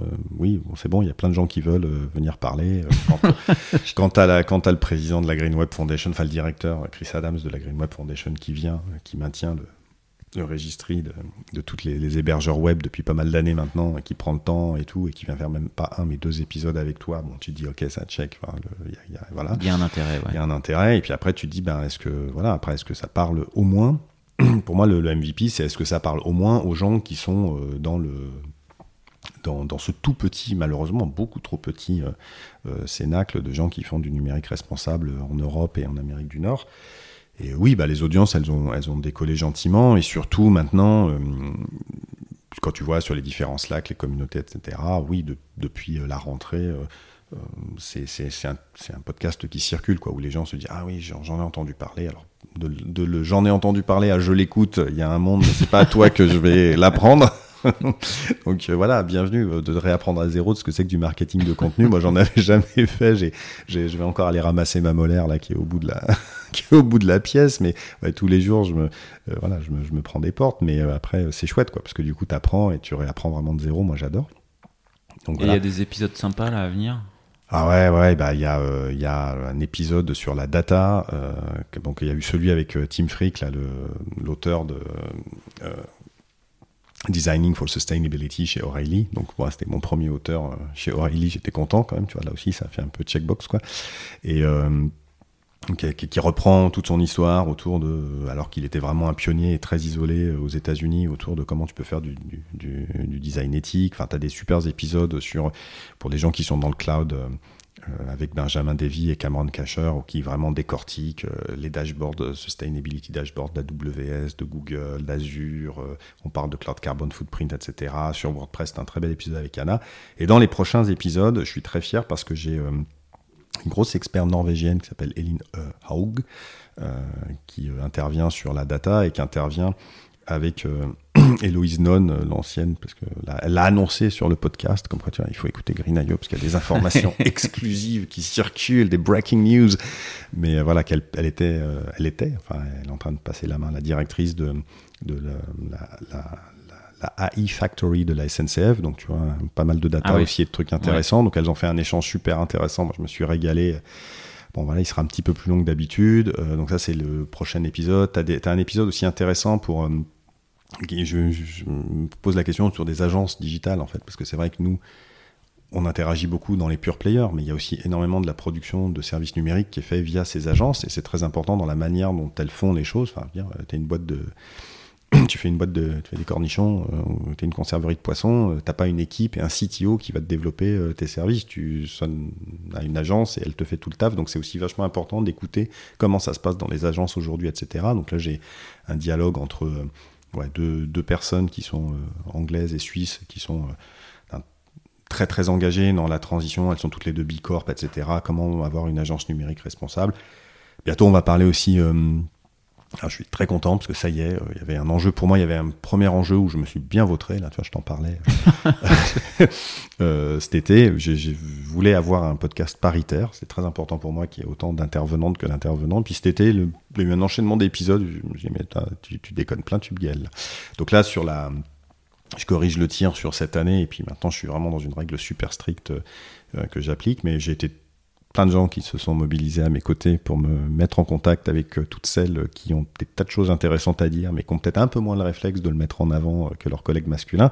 Donc il y a vraiment, enfin sur le numérique responsable, des, des expertes, il y en a, il y en a dans le monde entier, donc ça c'est chouette. Et euh, il y a un épisode aussi où ça y est, on, pour la deuxième fois, parce que j'ai fait un épisode à, quelqu'un basé à Taïwan, mais on va, on va sortir de l'Europe, ce qui est quelque chose auquel je suis très attaché, d'avoir vraiment une couverture internationale, et on va aller à Kigali, au Rwanda, où on va parler avec euh, une entrepreneuse euh, dans le, déchet électronique justement et qui fait des applications de mise en relation de, sur le marché entre ceux qui ont du déchet électronique et qui en importent, ceux qui le recyclent, etc. Comment ces structures sont en train de se, euh, se, monter. Se monter, merci. voilà, de, qui va aussi rappeler les impacts. on va aller parler un peu de nos. Voilà, nos puis il y a plein, plein, plein d'autres épisodes. En aujourd'hui, moi j'ai plus un problème de de prendre le temps de les enregistrer et de les éditer. Euh, mais ouais, ouais franchement, il va y avoir des très jolies choses. C'est effectivement chronophage. Bah, tu connais ça. Et puis, connais ça, ouais. Le, moi, le, podcast, je l'ai vraiment pensé comme un produit euh, euh, pédagogique. C'est-à-dire qu'il faut qu'il y ait un transcript, il faut que chaque landing page ait toutes les références. Enfin, l'idée, c'est quelqu'un qui se saisit du sujet. Je veux que derrière, il, aille sur la page du, du podcast et qu'il dise Ah, ok, bah là, ils avaient parlé de cet article, je clique dessus, il y est. Il y a le transcript parce que accessibilité, à la fois des personnes euh, potentiellement malentendantes, évidemment, mais aussi accessibilité simplement du fait que j'ai une audience qui est internationale, mais j'ai pas forcément une audience qui est anglophone. Et euh, ça aide aussi, quand on n'a pas bien entendu un truc, de pouvoir euh, lire le texte et tout. Donc, ouais, j'y passe pas mal de temps. J'ai 36 actions sur ma checklist pour chaque épisode, donc ça fait un peu beaucoup de produire un truc de qualité, c'est sûr. Eh bien écoute, je te souhaite succès dans, Merci. dans le podcast. Oui. Euh, les épisodes d'avenir ont l'air euh, très chouettes et on a fait un, chouette teasing. Ouais. Et euh, je crois que succès dans le dans tes nouvelles activités, il n'y a pas trop besoin. Enfin bon, je te le souhaite aussi, mais c'est, ça a l'air déjà de bien marcher. Ouais, ça se passe bien. Euh, et, merci de, de, t'être euh, déplacé jusqu'à jusqu'à moi. Et, ah, je t'en prie. Et je te souhaite euh, plein de bonnes choses pour la suite. Merci pour l'invitation. Et, puis merci d'ailleurs pour cette, cet échange très informel. Moi j'aime beaucoup ton podcast aussi. J'avoue que j'ai écouté bien sûr ceux des anciens collègues et des anciens copains, mais de temps en temps j'ai vraiment plaisir à écouter cet échange qui prend le temps et qui est sans langue de bois. Donc c'est assez agréable. Bah, écoute, merci beaucoup. Bah, je te dis à, à très bientôt. Euh, et peut-être je te soumets comme idée, moi, en titre d'épisode, prise de conscience numérique. Ah, c'est pas mal ça. J'aime. Allez, j'achète. T'achètes Prise de conscience numérique. bon, et eh ben écoute, euh, si, si, si, si t'as d'autres idées, tu me diras, mais sinon, on, on retiendra celle-là. Ok, c'est cool. Merci. Salut. Très bien. Ciao, ciao.